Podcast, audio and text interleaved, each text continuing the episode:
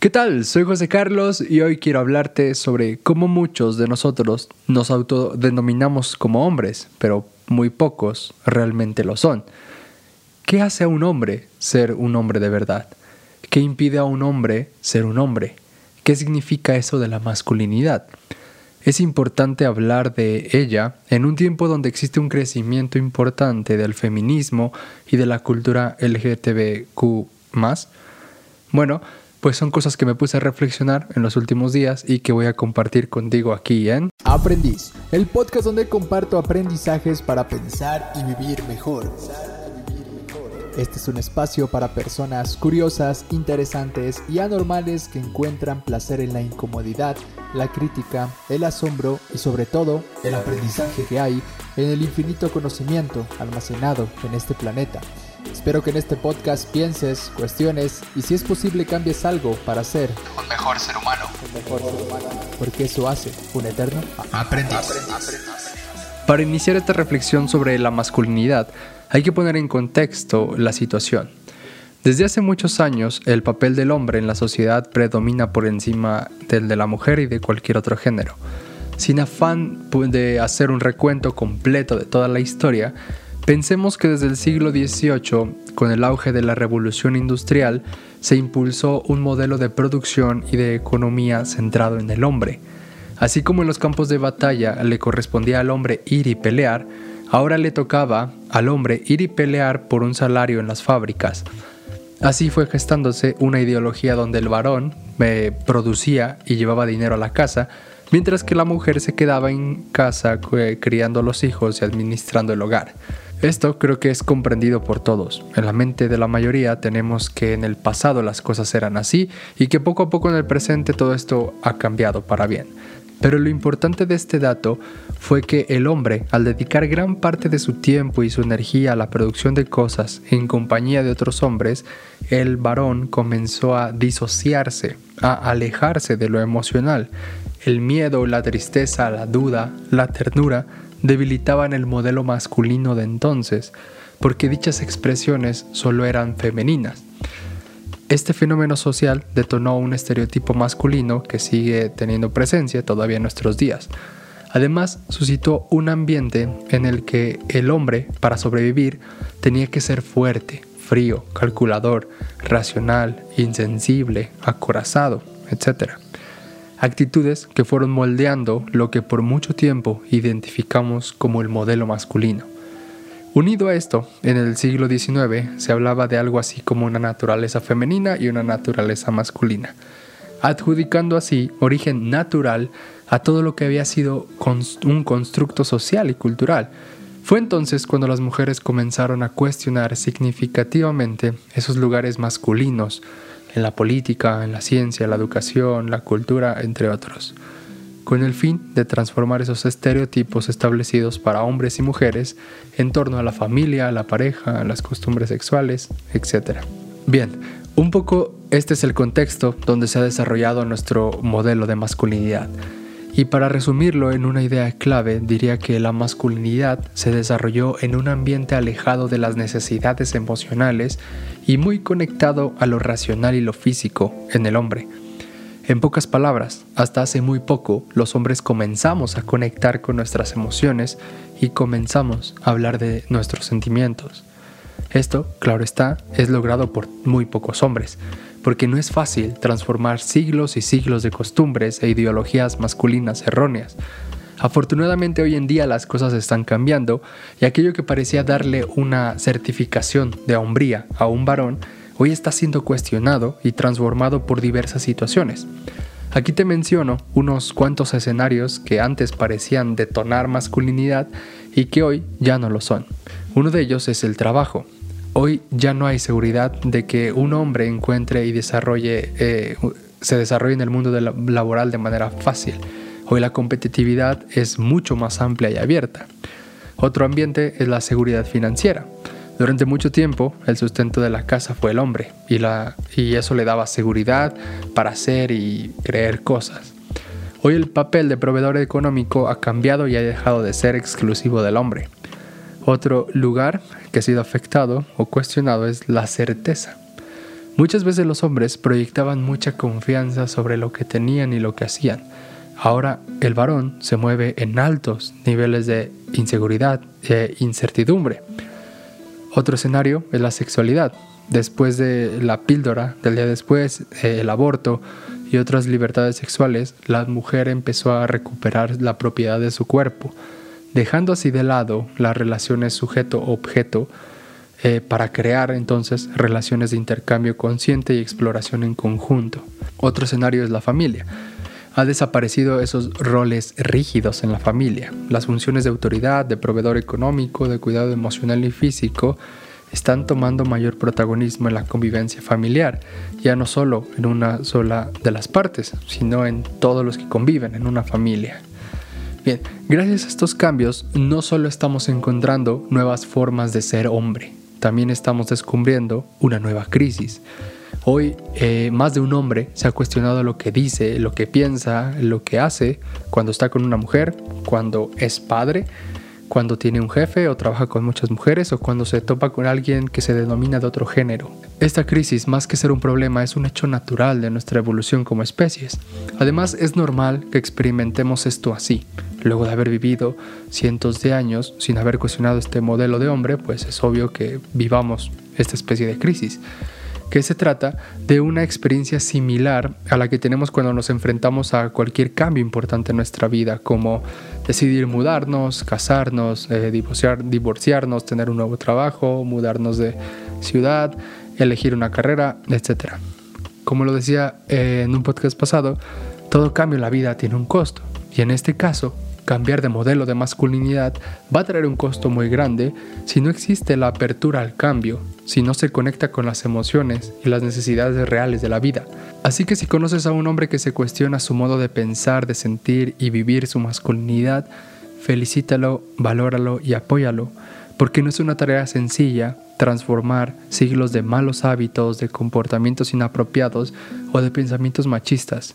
Y si aún no conoces a un hombre que lo haga, puedes ayudarlo a entrar a esa crisis preguntándole, ¿cómo está tu masculinidad? Ahora bien, hablemos un poco de lo increíble que puede ser que un hombre conecte con su lado sensible, emocional y con sus necesidades reales. Cuando un hombre despierta su sensibilidad, aparece la empatía, la solidaridad, la capacidad de escucha, la ternura y un respeto genuino por los demás géneros. A menudo estas cualidades llegan cuando el varón se convierte en padre. La paternidad parece tener una poderosa cualidad transformadora y reparadora. Hay muchos hombres que descubren su mundo emocional cuando son padres, pero también esto no es exclusivo de ser padres. Otros hombres mm, encuentran este lado emocional eh, gracias a un evento significativo en sus vidas, a la muerte de algún ser querido o cuando revisan sus vínculos familiares, en fin. Cada hombre puede llegar a sensibilizarse de formas diversas y en tiempos muy distintos. Algunas personas lo logran cuando son abuelos y otras cuando son muy jóvenes. El punto es que ese momento de transformación existe. No es algo imposible, pero tampoco es algo sencillo de lograr, porque no estamos hablando de algo que se cure como con una medicina o con un retiro. Este cambio es existencial, tiene que ver con tu sentido de vida. La masculinidad sana que te hace un hombre real te cuestiona, te libera, te ayuda a crecer, te permite entender la vida de otra forma, tus relaciones con los otros cambian, incluso algunos de tus aspectos físicos pueden cambiar. Y es que atreverse a ser un hombre eh, de verdad en una cultura machista y patriarcal hoy en día es algo eh, más que heroico, es revolucionario, porque no solo te ayudas a ti como hombre, también ayudas a crear espacios más seguros para las mujeres y para otras personas de otros géneros. Este cambio de paradigma en los hombres, además de difícil, es doloroso porque implica muchas renuncias mentales y culturales. Implica abrir el corazón para crear vínculos diferentes con las demás personas. Requiere aprender a sentir las emociones y los sentimientos que se viven. Necesita de una actitud de exploración constante de cuestionamiento permanente y de libertad auténtica. Por estas razones, el viaje hacia una masculinidad vital se convierte en la historia del patito feo, que durante mucho tiempo estuvo siendo menospreciado por otros patos porque decían que era muy feo, cuando en realidad era un hermoso cisne. pero los otros patos y él mismo no lo entendía hasta que se dispuso a crecer. Pero bien, después de todo este rollo, tal vez te estarás preguntando cómo cambiamos este paradigma y cómo lo hago para convertirme en hombre o qué cosas tengo que saber para detectar si, si yo mm, o alguien es un hombre o es un macho. Bueno, pues a continuación te voy a mencionar una serie de conductas que pueden crear una masculinidad vital. Pero desde ahora te lo digo, son muchas, y no espero que las tengas todas, sino que las tengas en tu mapa mental y vayas poco a poco desarrollándolas. Unas son más simples que otras, unas seguro ya las tienes y otras quizás no las conocías. En fin, el punto es entender que la verdadera transformación de un hombre viene de sus conductas, de sus acciones. No sirve de nada escuchar este podcast si no vas a hacer algo en tu vida. No sirve de nada leer o escribir sobre el tema si no hay hechos cotidianos y perceptibles en ti. Hoy existen muchos documentos en torno a la masculinidad y el feminismo, pero existen muy pocas personas que se toman la molestia de cambiar de perspectiva y sobre todo de cambiar de actitud frente a sus modelos de hombre. Así que bien, te voy a leer textualmente las conductas que Sergio Sinai propone en su artículo para convertirse de machos a hombres o como lo dice él, para cambiar de paradigma. Empiezo. Un hombre que tiene tiempo y prioridad para atender a sus hijos, para preguntarles y escucharlos, para compartir experiencias con ellos, para participar activamente en su crianza, aunque signifique esto postergar su ascenso laboral o resignarse a su sueldo, cambia de conducta y ayuda a transformar de paradigma. Un hombre que se niega a morir o matar en una guerra y afrontar las consecuencias de esa decisión cambia de conducta y ayuda a transformar de paradigma. Un hombre que en cualquier actividad, ya sea comercial, política, deportiva, económica, científica, cultural, tecnológica, se niega a cumplir órdenes y mandatos inmorales, fuera de ética, corruptos que dañen a otros o al medio ambiente, cambia de conducta y ayuda a transformar el paradigma. Un hombre que respeta las leyes y las normas aunque le obstaculicen el camino o se lo alarguen, cambia de conducta y ayuda a cambiar el paradigma. Un hombre que se niega a, que, la corporación que lo contrata pretenda comprarle la vida con el salario y que hace respetar sus horarios, sus ideas, sus necesidades y sus espacios personales, cambia de conducta y ayuda a transformar el paradigma. Un hombre que cuando siente que ama, dice te amo, y traduce su amor en acto y no cree que es lo que lo convierte en un sometido, cambia de conducta y ayuda a transformar el paradigma. Un hombre que reconoce cuando no puede o cuando no sabe, cuando ha sido vencido, así fuera en el deporte, los negocios o el trabajo, el amor o la política, y que no prepara su revancha como primer objetivo, cambia de conducta y ayuda a transformar de paradigma. Un hombre que actúa en la política y no vende sus sueños, sus, utopías o sus proyectos para un bien común, aunque eso signifique tener menos poder, cambia de conducta y ayuda a transformarte para el paradigma. Un hombre que no se vanagloria de sus victorias obtenidas con trampa o a cualquier precio, que no acepta esas prácticas y las rechaza, cambia de conducta y ayuda a transformar el paradigma. Un hombre que ve en las mujeres algo más que una vagina un par de pechos o un par de piernas que sostienen unas nalgas, un hombre que respeta lo diferente de lo femenino y se interesa por conocerlo honrarlo, cambia de conducta y ayuda a transformar de paradigma. Un hombre que para ser fuerte no necesita una mujer débil, que para ser sexualmente activo no necesita una mujer sexualmente inerte, que para ser tierno no necesita una mujer que una mujer sufra, que para valorizar su modo de ver el mundo no necesita descalificar el de la mujer que está con él, un hombre que puede escuchar a la mujer sin interrumpir y verse obligado a dar respuestas y soluciones, un hombre que se atreve a mostrar a su mujer sus capacidades e incapacidades, su inteligencia y su estupidez, su fuerza y su flaqueza, su capacidad sanadora y sus heridas, cambia de conducta y ayuda a transformar el paradigma. Un hombre que elige a su mujer y que mientras las razones profundas de esa elección sigan vigente, la honra siendo fiel y confiando en ella, cambia de conducta y ayuda a transformar el paradigma. Un hombre que se autoriza a cambiar de vocación cuando su voz interior se lo pide, que se permite ganar menos y disfrutar más, que puede verse desnudo sin el traje de su oficio profesional y disfrutar de lo que ve, que no posterga sus prioridades espirituales y emocionales en nombre de su productividad, cambia de conducta y ayuda a transformar el paradigma.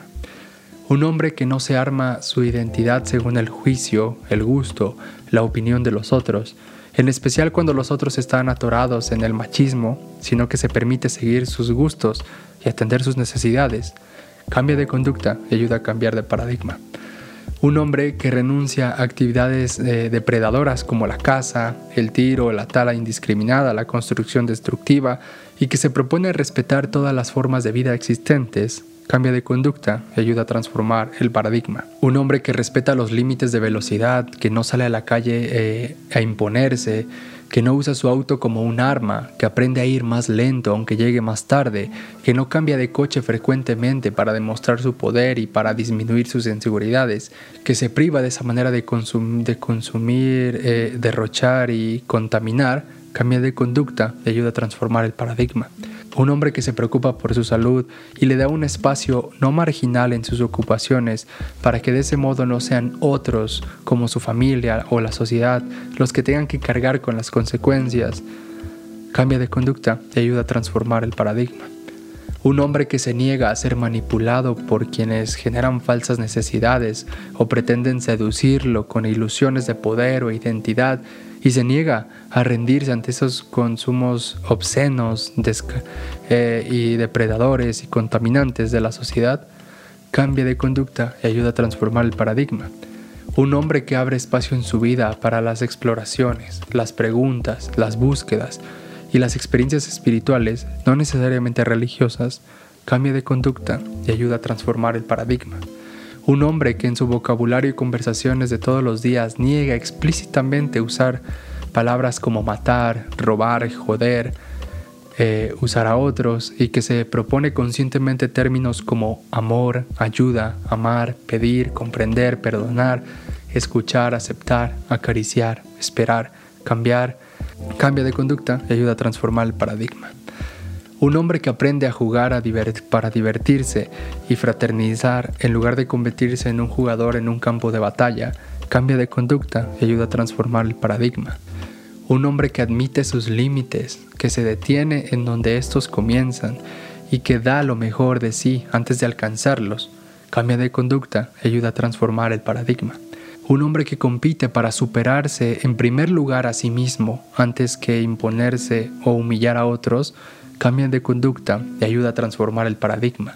Un hombre que hace de otro hombre su confidente espiritual y su apoyo emocional, que aprende a escuchar el corazón de otro varón sin cuestionar, solo recibiéndolo y aprender a abrir el suyo y a depositarlo en las manos de otro varón, cambia de conducta y ayuda a transformar el paradigma. Un hombre que rechaza explícitamente en palabras y actos el discurso de otros hombres machistas, así sean sus amigos, cambia de conducta, ayuda a transformar el paradigma. Un hombre que vive de acuerdo con los valores que predica, en lugar de predicar los valores que no vive. Un hombre que traduce su amor en hechos concretos de amor, su honestidad en hechos concretos de honestidad, su austeridad en hechos concretos de austeridad, su compasión en hechos concretos de compasión, su aceptación en hechos concretos de aceptación, cambia de conducta y ayuda a transformar el paradigma. Un hombre que pueda poner límites sin ser violento. Un hombre que ante su mujer, sus hijos, amigos, hermanos, colegas, desconocidos, puede ser firme y suave, claro y confiable, emprendedor y receptivo, cambia de conducta y ayuda a transformar de paradigma. Pues bien, aquí hay algunas conductas que hacen a un hombre ser hombre. ¿Qué opinas? ¿Son muchas? ¿Son imposibles? ¿Son muy utópicas? ¿O puedes comenzar con algunas? Bueno, como sea que quieras comenzar, comienza a cambiar algo en tu conducta y hazlo de forma sostenida y consciente para que los resultados en ti y en el mundo sean evidentes. Sé que todo puede sonar muy idealista, pero la única forma de impulsar un cambio es proponiendo alternativas. El cambio no va a venir de 5 tips para ser hombre, incluso no vendrá de este podcast, tal vez venga de una experiencia que te toque a ti vivir o de alguna otra cosa, no sé. Lo único que sé es que para realizar un cambio se requiere coraje. Y no hablo del coraje que se te acumula cuando algo no te sale como tú quieres. No, ese coraje eh, viene de fábrica. Yo hablo del coraje que se construye y es el coraje espiritual. Se trata de ese coraje que te hace ir contracorriente a los estereotipos masculinos ya establecidos. Se trata de ese coraje que te impulsa a vivir lo que sientes y expresar con transparencia eh, y mostrarte vulnerable. Cambiar el paradigma de masculinidad no es algo que pueda esperar. No, puede, no podemos esperar a que acabe la pandemia para comenzar, ni a tener un mejor presidente, ni a tener un mejor trabajo o una mejor relación. No, porque es justamente antes cuando el cambio debe de suceder. Cada hombre que se abra al cambio, que se conecte con sus emociones y sentimientos, que atienda a sus necesidades, que se cuide, que vaya contra la corrupción, que se sensibilice y que se atreva a amar, se convierte en un verdadero agente de cambio en nuestro mundo. Solo podremos encontrar esperanza en hombres que asuman esta responsabilidad, eh, sin importar que, los otros se enteren, sino haciéndolos porque saben que eso mejorará eh, su propia situación y la situación del mundo. Muy bien, pues hasta aquí la reflexión sobre la masculinidad. Ahora quiero compartirte esta nueva sección que titulé Pensar mejor, en la que te voy a compartir de vez en cuando alguna descripción de un sesgo cognitivo que como ya sabes, eh, un sesgo es un error de pensamiento. Es algo que nos lleva a, que lleva nuestra mente por el camino fácil y que en muchas ocasiones, eh, por esa razón, por ir por el camino fácil, nos lleva a un error. Así que bien, hoy quiero hablarte del sesgo llamado la ilusión del cuerpo del nadador. Imagina una persona que durante mucho tiempo ha querido hacer ejercicio, pero que por alguna razón no ha podido comenzar. Bueno, llegó el día, se cansó de, tener esos kilos de más y se puso a ver eh, qué ejercicio quería desarrollar, ¿no? Y le echó un vistazo a varios de los que estaban ahí a su alrededor. Cuando vio a los corredores, tuvo la impresión de que eran muy flacos y muy frikis. Cuando vio a los culturistas, eh, les parecieron muy anchos y muy tontos. Cuando vio a los tenistas le pareció muy de clase media alta. Pero cuando vio a los nadadores, esta persona le fascinaron. Tenían un cuerpo bien formado, parecían estar felices en el agua. Así que decidió meterse a natación. Estuvo yendo dos veces por semana a la piscina y luego de unos meses se dio cuenta de que había caído en la trampa de la ilusión. ¿Qué significa esto? Que los nadadores profesionales no tienen ese cuerpo por entrenar mucho, sino al revés. Son buenos nadadores por tener ese cuerpo. Su constitución física es un criterio de selección, no el resultado de su actividad. Y, detente a pensar un momento en esto. Los modelos que hacen publicidad de cosméticos, eh, en ellos no son los cosméticos los que convierten a los modelos. Los modelos han nacido eh, bellos por casualidad y en realidad eh, solo por eso se les da la confianza de promocionar cosméticos. Como en el caso de los nadadores, la belleza eh, es un criterio de selección en la publicidad de cosméticos, no un resultado. Una mujer que piense que los cosméticos la van a embellecer está cayendo en el sesgo de la ilusión, porque claro, tiene la ilusión de que al comprarse tales cosméticos se va a poner igual de bella que los modelos, pero no, los modelos ya son bellos desde nacimiento. Siempre que confundimos este criterio de selección con el resultado, nos dejamos engañar por la ilusión del cuerpo de nadador. Sin esa ilusión prácticamente la mitad de la publicidad no funcionaría. La publicidad se encarga de utilizar este sesgo a su favor para vendernos cosas. Pero bien, tampoco se trata solamente de cuerpos y de toda la parte está física o atractiva. Imagina que Harvard tiene una, una reputación para ser una de las mejores universidades. Eh, numerosas personas de éxito han estudiado en Harvard. ¿Significa que Harvard es un buen centro de estudio? No lo sabemos. Quizás sea una universidad horrible, horrible pero capta a los estudiantes mejor dotados por alguna razón. Los cursos de MBI, del Máster en Administración de, Empresas de Harvard, de todo el mundo, eh, aumentan sus sueldos después de haber estudiado eso. Los interesados cuentan con que al estudiar un MBI van a aumentar su sueldo en X cantidad. Es un cálculo que se puede mm, demostrar, ¿no? Y que pues suena muy atractivo, sobre todo en esas universidades, y muchos caen en la trampa. No quiero suponer que los, que los centros o que estas estadísticas terminen manipulando a los estudiantes, sino que veámoslo desde otra óptica. Realmente las personas que aspiran a estudiar un MBI, un máster en administración de empresas, están hechos de otra pasta, de otra, de otra cosa distinta a los que no aspiran, a los que aspiran a un MBI. eh, a lo que voy es que la diferencia que existe entre el que estudia un MBA y el que no estudia es abismal. O sea, son cualidades que tal vez vengan de nacimiento. Y de nuevo aquí tenemos la ilusión del cuerpo de nadador. El criterio de selección, que es tener ganas de tener una empresa y todo eso, no es lo que te va a dar el resultado. Bueno, lo que quiero decir con este sesgo es que cuando te planteas estudiar unos estudios de posgrado, eh, busques motivos diferentes al sueldo. Eso no que una carrera te dé mayor sueldo con eso no es garantía de que realmente sea para ti o sea lo mejor para ti. Bueno, a menudo cuando se le pregunta a estas personas afortunadas con supuesto éxito, eh, cosas, cuál es el secreto para tener suerte o para tener éxito en la vida, ellos dicen frases como hay que ver el vaso medio lleno en vez de medio vacío. Como si esas personas no pudieran aceptar que han nacido afortunadas y que pareciera que ahora se inclinan por verlo todo del lado positivo. Los afortunados o las personas de éxito no quieren reconocer que la felicidad es en gran parte innata o que su fortuna es en gran parte innata, es decir, herencia.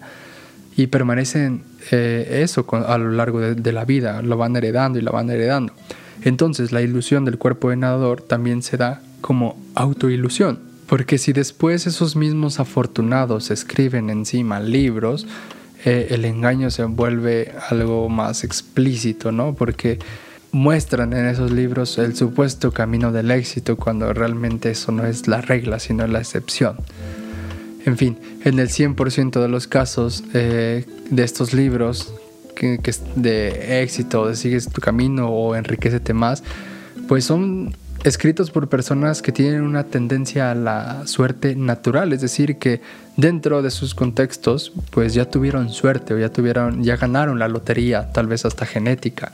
Pero bien, esos consejos créeme que, que no valen mucho la pena, porque miles de millones de personas que leen esos consejos pues mm, no les funcionan, porque los desafortunados no escriben los libros de autoayuda, Conclusión, en cualquier lugar donde eh, se recomiende algo de valor, músculos, eh, belleza, eh, ingresos elevados, larga vida, suerte, observa bien. Antes de tirarse a la piscina, echa un vistazo al espejo y sé sincero contigo mismo, con lo que tienes y con lo que eres, con lo que puedes y con lo que no podrás realmente. Porque si no, estarás cayendo en una ilusión. Bien, finalmente la pregunta para llevar de esta semana es, ¿qué sucedería en tu vida si comienzas a ir más lento? Seguramente tienes muchas cosas en la cabeza, muchos sueños por cumplir, muchas cosas por hacer, miles de cosas por realizar, en fin. ¿Qué pasaría si vas más lento en tu vida, en tus sueños, en tu trabajo, en tus relaciones, con tu familia? Y bien, ahí tienes la pregunta de la semana. Gracias por llegar al final de este episodio. Si tienes alguna pregunta, estoy en Instagram para responderte. Y nada, escuchémonos pronto, te mando un abrazo y mientras tanto sigamos aprendiendo y no perdamos tiempo.